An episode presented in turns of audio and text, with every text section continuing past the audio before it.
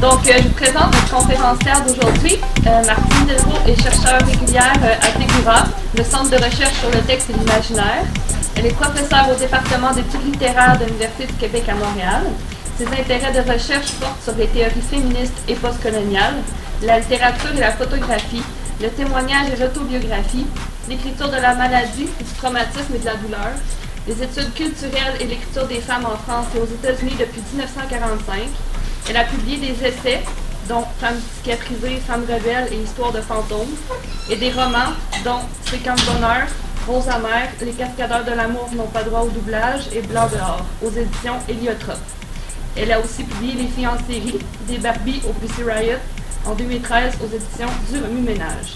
La conférence d'aujourd'hui s'intitule Ce que le pop apprend au féminisme, Charlie's Angel, Thelma and Louise, Jessica Jones et quelques autres.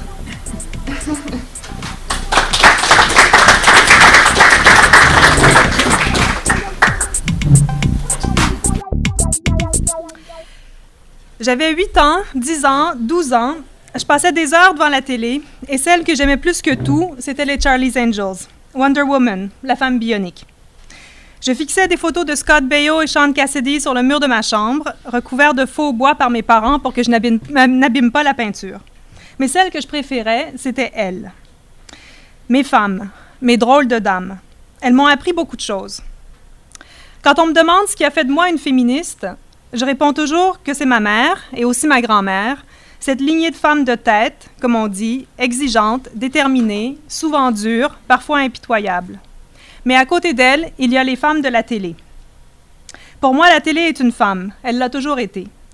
Après les super-héroïnes de mon enfance, il y a eu la Ashley de Young and the Restless, la Coco de Fame, Claire Huxtable, les avocates de LA Law, les femmes médecins de ER, Ali McBeal et ses copines, Roseanne et sa fille Darlene, Elaine, la meilleure amie de Seinfeld, Dana Scully, Oprah Winfrey, les filles de Grey's Anatomy, Alicia Florig de The Good Wife, Olivia Pope de Scandal, Stella Gibson de The Fall, D.I. Miller de Broadchurch, jusqu'à Jessica Jones, ma sublime. Télé, mon amour. J'ai été faite par la télé, sans doute plus que par la littérature. Je suis une enfant de la télé. Elle m'a tout appris. Elle me tenait compagnie à la fin de la journée quand j'attendais dans le noir le retour de mes parents. Elle m'a suivi tout un printemps et un été quand j'étais adolescente et malade, fatiguée, épuisée de la vie. Elle a été le murmure dans mon oreille pendant que je rédigeais une thèse sur la folie. Elle a été mon école, pour le meilleur et pour le pire. C'est pour cette raison sans doute que, contrairement à d'autres, je ne me méfie pas du pop, ou en tout cas pas d'emblée. Parce que le plus souvent, mon, mon élan premier, c'est de l'aimer. De l'aimer et ensuite de l'analyser. Mais il faut le dire, nombre de féministes se méfient du pop. Elles dénoncent l'entreprise d'une culture prête à être consommée. Des objets auxquels on ne peut pas échapper parce qu'ils sont partout. Cette hégémonie de l'objet culturel qui crée une culture commune à laquelle, qu'on le veuille ou non, à moins qu'on se retire complètement du monde, on participe. Ce regard posé sur la culture populaire et sur les féministes qui s'y inscrivent ou qui en sont tributaires, sous prétexte d'anticapitalisme, oublie les origines ouvrières de cette culture et de son étude et tend à la caricaturer. Si la culture populaire renvoie communément à la culture de masse, suivant le modèle américain, elle renvoie aussi, bien sûr, à la notion de peuple.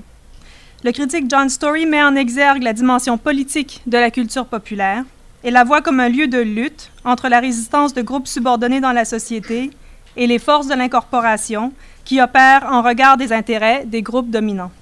Il me semble que c'est à partir de là, de la résistance, qu'on peut, même qu'on doit, lire le féminisme pop. J'ai l'impression que les débats actuels autour du féminisme pop demandent si le pop, la télé, la musique, le cinéma grand public et le star system qui vient avec constituent une bonne origine. Si on devient vraiment féministe par l'entremise du pop, si c'est possible. Et si c'est le cas, quel genre de féministe est-ce qu'on devient? Temporaire, circonstanciel, utilitaire, spectaculaire, ou si on devient une vraie féministe, éduquée, théorique, activiste, militante, politique, réellement critique? Est-ce que le pop fait de nous de bonnes ou de mauvaises féministes?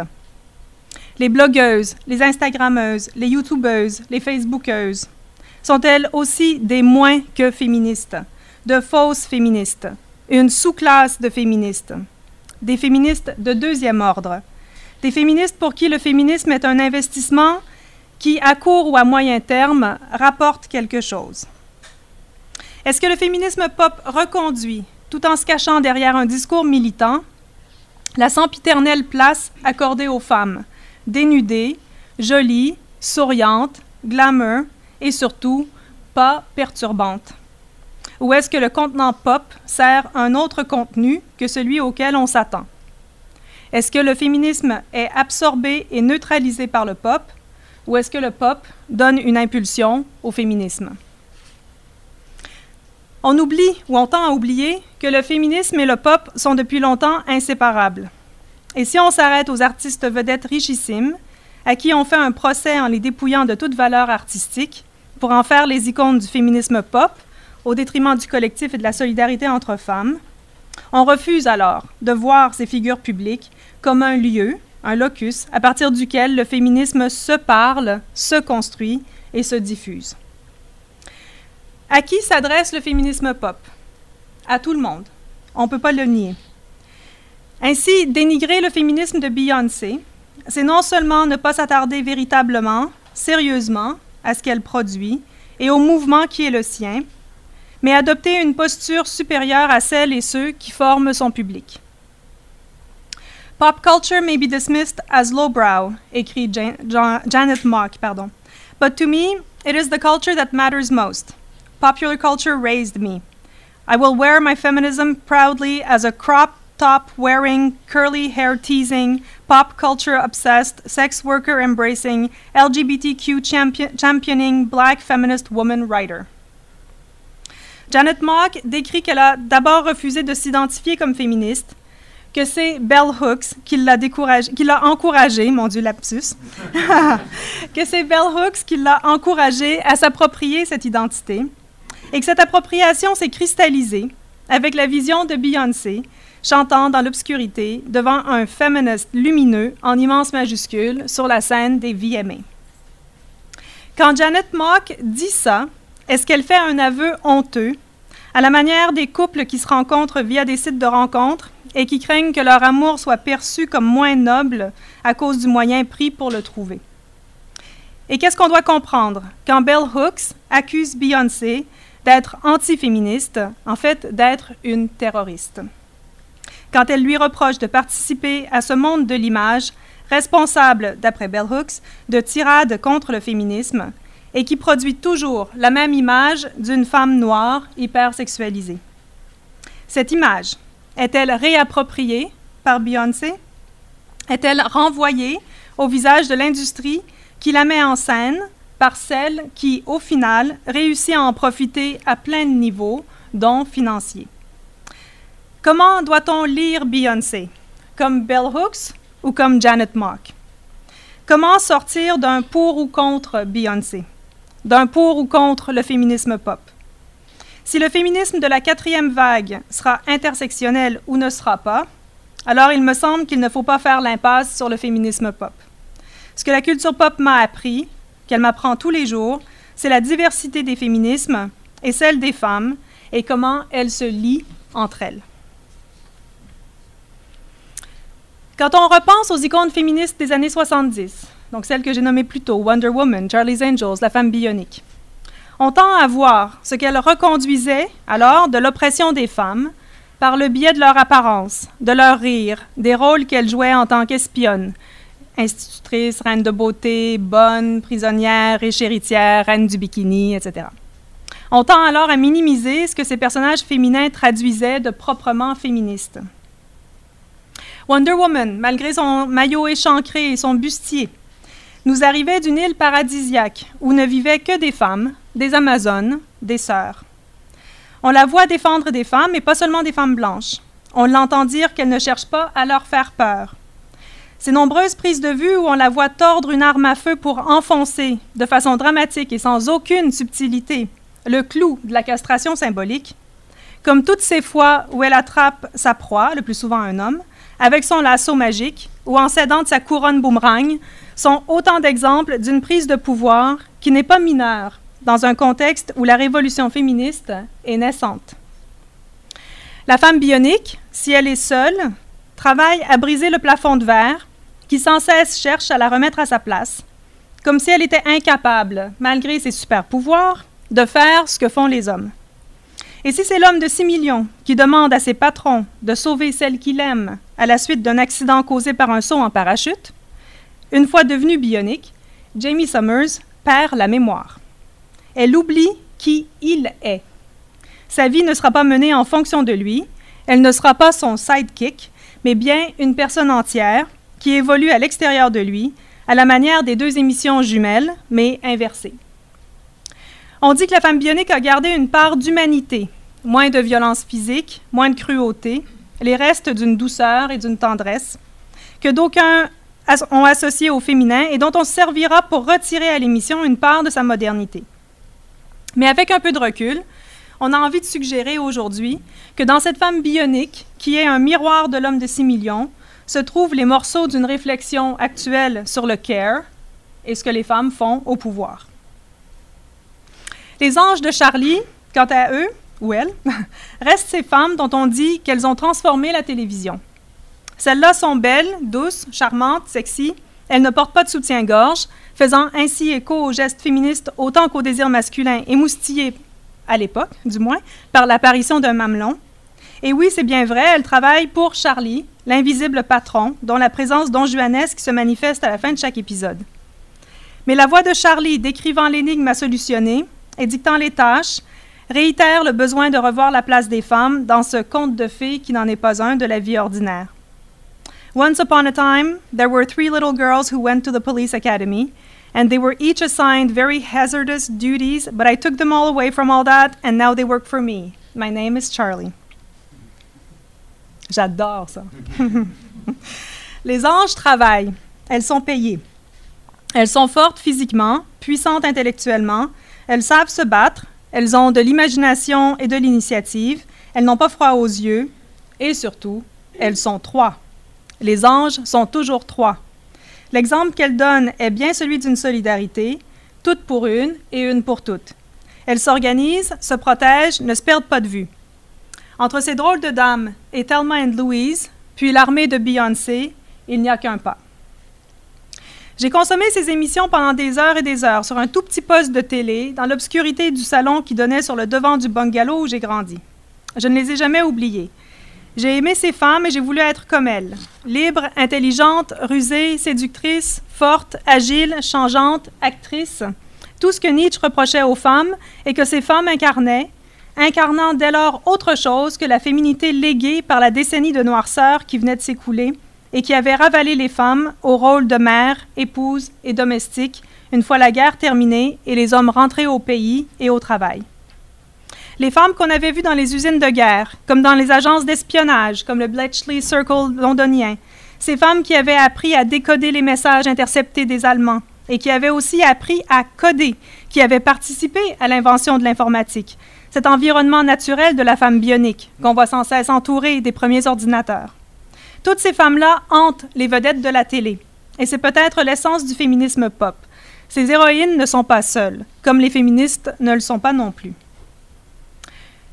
On ne naît pas féministe, on le devient, à coup d'analyse et de prise de conscience, en suivant la lignée de celles qui nous ont précédées, fortes de leurs mots, de leurs cris, de leur corps mis en jeu. À l'intérieur de chaque féministe, en poupée gigogne, toutes celles qui sont venues avant elles, qu'elles s'en rendent compte ou non, en aval et en amont, parce qu'elles portent aussi celles qui vont venir après. Qu'est-ce que la culture pop peut nous apprendre sur la façon dont on devient féministe, dont on porte le féminisme, dont on fait le féminisme? Pourquoi penser que quand le féminisme pop parle, seul le mot féministe est, transcrit, est transmis? Et pourquoi penser que ce mot est forcément vide parce qu'il se retrouve dans la bouche du pop? Quelle est la version pop de la pensée féministe qui se dit non pop? Ce féminisme militant, intellectuel, universitaire ou non. Est-ce que le féminisme pop de cette faction-là du féminisme, ce ne serait pas le féminisme journalistique? Est-ce qu'il y a une version light et une version hard du féminisme, comme on pourrait dire que le pop est léger et le reste ne l'est pas? Mais dans ce qui n'est pas pop, il y a quand même du léger. Des essais d'information, des travaux qui ne théorisent pas tant que ça. Et ces travaux-là sont-ils de moindre valeur? Comptent-ils beaucoup plus que le féministe clignotant de Beyoncé? Comptent-ils moins que les essais considérés de fond? On voudrait s'extirper de la culture du végétariat. On s'y oppose avec énergie, mais même les féministes en font partie. Comme Roxane Gay. J'en ai marre de la féministe de paille.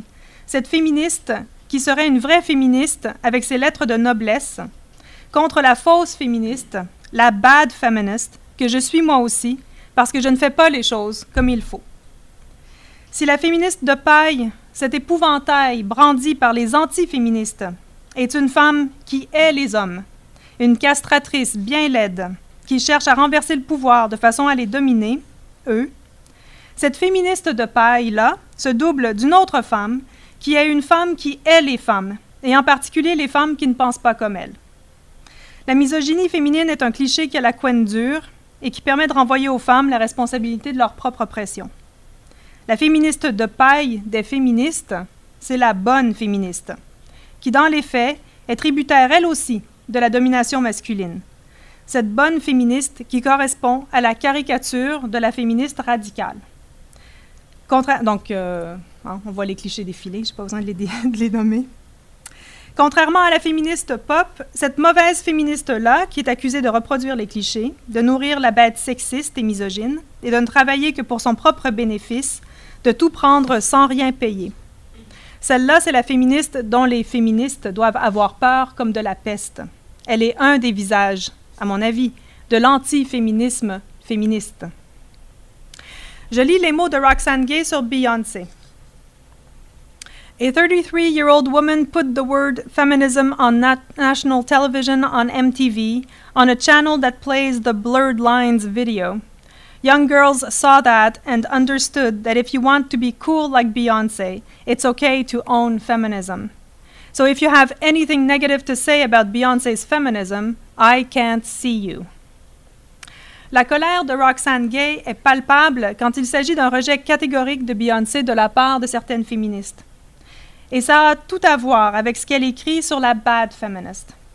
I am a bad feminist because I never want to be placed on a feminist pedestal. People who are placed on pedestals are expected to pose perfectly. Then they get knocked off when they fuck it up. I regularly fuck it up. Consider me already knocked off. Roxane Gay relie féminisme et erreur, féminisme et imperfection. Féminisme et tentative, approximation, éloignement, détour. Elle oppose le féminisme et le féminisme professionnel. Elle pointe l'exclusion, pendant des lustres, des femmes noires par un féminisme blanc qui ne se voyait pas comme tel et était incapable de reconnaître sa propre position de privilégiée. Les féministes ne sont pas forcées d'aimer tout ce qui est féministe et elles n'ont surtout pas besoin d'être aimables. Elle devrait d'ailleurs œuvrer à ne pas l'être. Janet Mock dit Claim it even though the people who should congratulate you don't, whether people are paying attention or not. On n'est pas là pour se faire des amis, écrit Roxane Gay. Et en même temps, c'est par le geste même du ne pas se faire d'amis que peut apparaître la solidarité entre femmes. Le féminisme pop est une demande, un appel, un désir d'inclusion. Le féminisme pop est une demande d'amitié, une demande faite au féminisme qui se dit non pop d'être plus grand que ce qu'il croit être. Le féminisme pop demande de poser un autre regard sur les objets, un regard qui, au lieu de chercher ce qui manque, trouve ce qu'il y a. Car un objet doit-il tout nous donner? Doit-il nous satisfaire sur tous les plans, répondre à toutes nos attentes, à toutes nos questions? Comme le dit Janet Mock au sujet de certaines chansons de Beyoncé, quand elle les lit dans le détail, I wish that was not in there. Et Roxane Gay, dans les commentaires qu'elle formule sur nombre de romans actuels dans Bad Feminist, écrit régulièrement This novel is not perfect. Ce qui ne l'empêche pas de l'étudier, de le citer et sans doute de l'aimer. De l'aimer peut-être en partie, mais juste assez pour que ça compte. Et de l'aimer non pas en l'isolant, mais en le lisant avec d'autres, en ouvrant sa signification à ce qui suivra tout autant qu'à ce qui l'a précédé. Il y aurait un problème avec Beyoncé si Beyoncé était la seule source de féminisme pour les jeunes femmes, suggère Roxane Gay. Mais plutôt, il faut se servir de Beyoncé comme d'une porte pour ouvrir au féminisme et ensuite faire découvrir quelqu'un comme Bell Hooks. Le féminisme ne commence pas et ne finit pas avec Beyoncé. Il ne commence ni ne finit avec le pop. Il n'y a pas de rivalité entre le féminisme pop et celui qu'on pourrait dire non pop. Ils sont liés, ils s'enchaînent, et de le voir ainsi serait déjà le début d'une solidarité. Quand Roxane Gay parle de la mauvaise féministe, j'entends quelque chose qui me concerne. Et aussi quand Virginie Despentes écrit depuis les moches, depuis les prologues de la féminité, depuis celles qui ne, se, qui ne, se sont pas, qui ne sont pas pardon, conformes aux attentes, à la norme, qui ne ressemblent pas à ce qu'on identifie comme une femme. Moi, j'écris depuis celles qui aiment la culture pop. J'écris depuis celles qui, comme l'écrit Roxane Gay, refusent d'être traitées comme de la merde. On a beau vouloir le rêver, il n'y aura jamais de nous féministes homogènes. Mais il peut, il doit y avoir un nous solidaire. D'où l'importance de dire, comme on le dit désormais, qu'il n'y a pas un seul féminisme, mais des féminismes, des féministes. Et ça implique le féminisme pop. Le pluriel est une nécessité politique. L'intersectionnalité, le croissement des oppressions, la mise en garde contre un féminisme privilégié, blanc, bourgeois, éduqué, qui se trouve bien souvent, soit dit en passant, à l'opposé du féminisme pop qui n'est pas sans lien important avec la culture noire américaine. Et ce qui permet de penser le plus de choses possibles à la fois. Et aussi de ne pas parler pour les autres, comme s'il n'y avait qu'une seule parole valable, une seule parole qui nous représente toutes. Parce qu'il faut faire avec la pluralité des phrases, des mots, des cris. Parce que si on ne le fait pas, on reproduit ce contre quoi on se bat. On ne peut pas avoir compris les leçons de Michel Foucault sur le pouvoir et regarder de haut le féminisme pop. On ne peut pas avoir compris que là où il y a pouvoir, il y a résistance, et voir le féminisme pop comme un accessoire, un costume, une valeur ajoutée à ce qui est déjà glamour. On ne peut pas avoir compris que nous avons toujours une marge de manœuvre à l'intérieur d'une situation de contrainte et accuser le féminisme pop de ne servir que des intérêts privés, l'individualité, le commerce de soi. Personne n'a jamais rien gagné à être féministe, ni les citoyens ordinaires, ni les vedettes.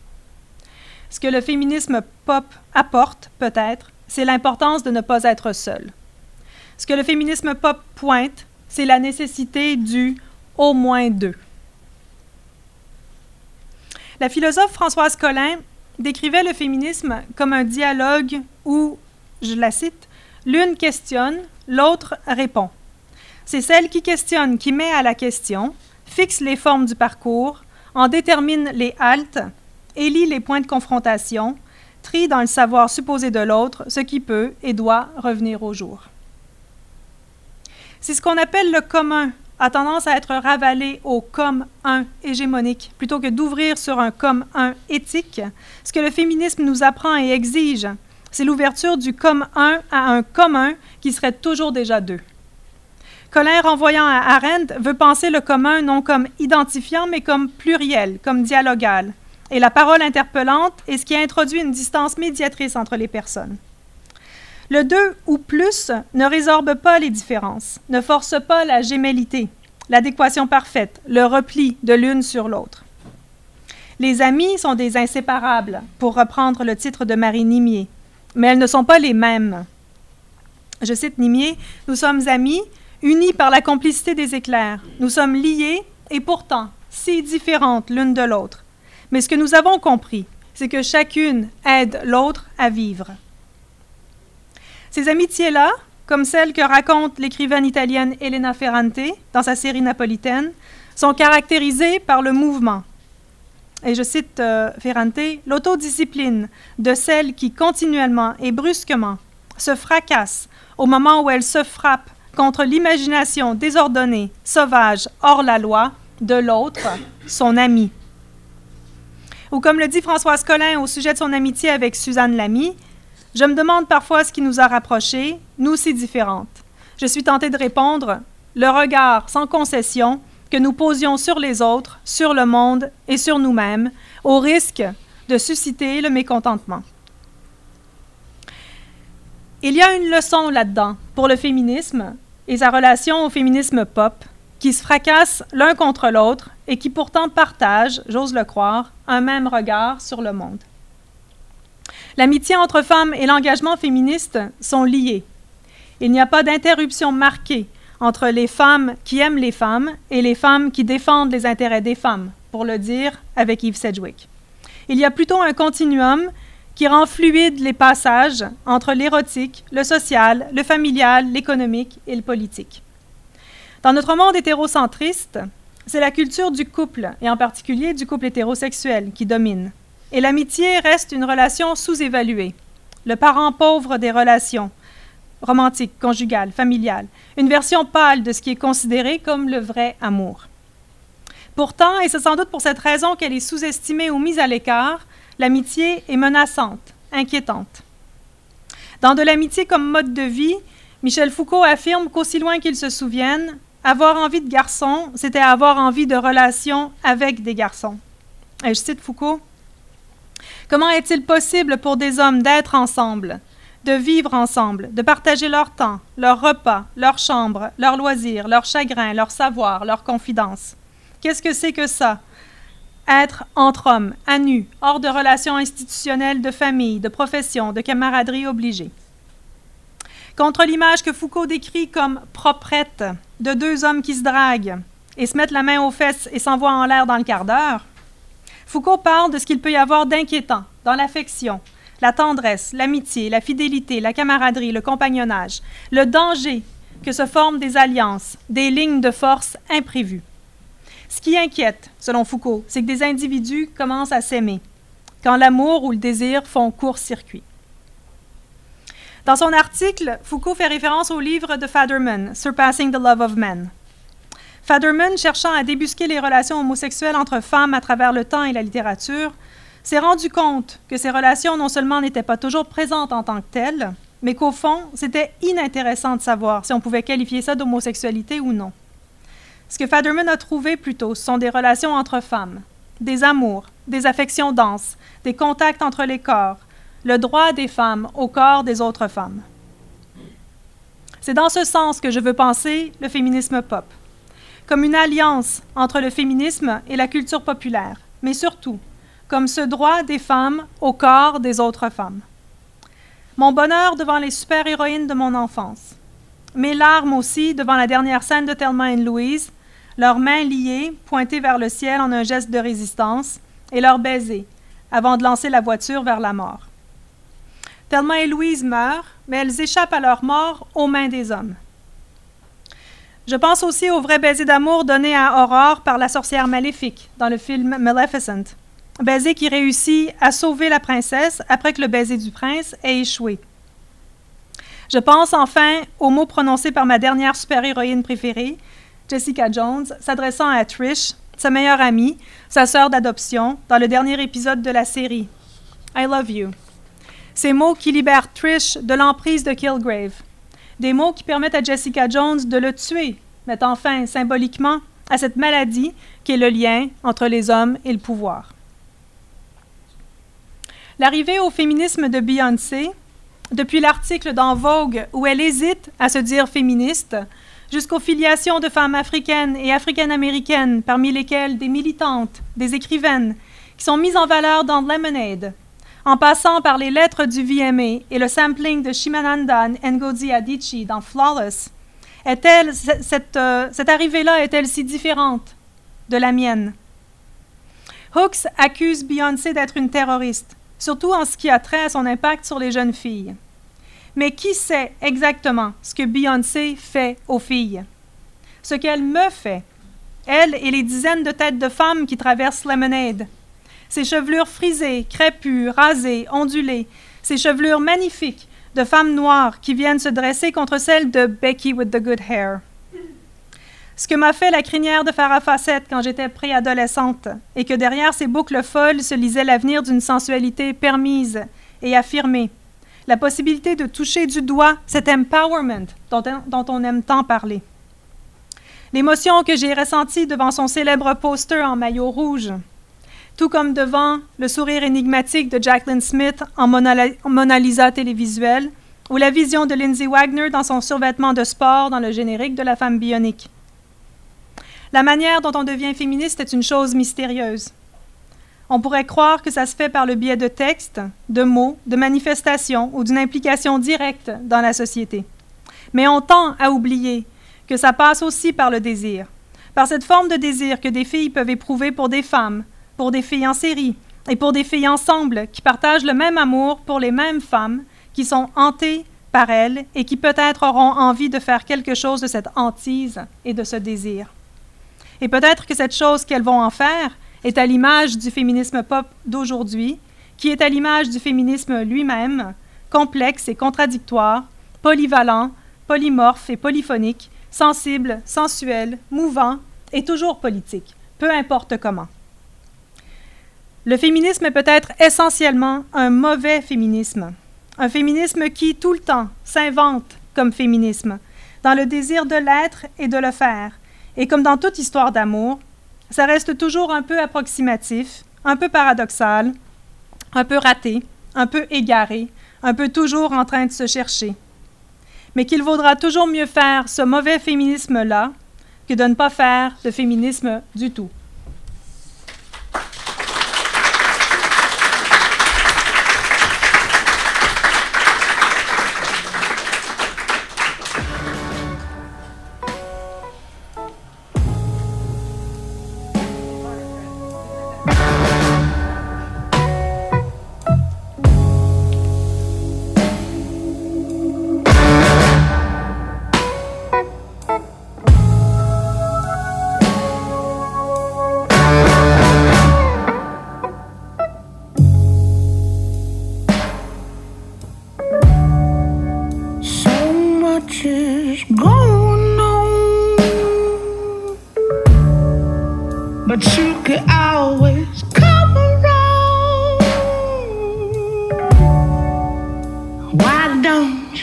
Sit with me for just a little while. Tell me.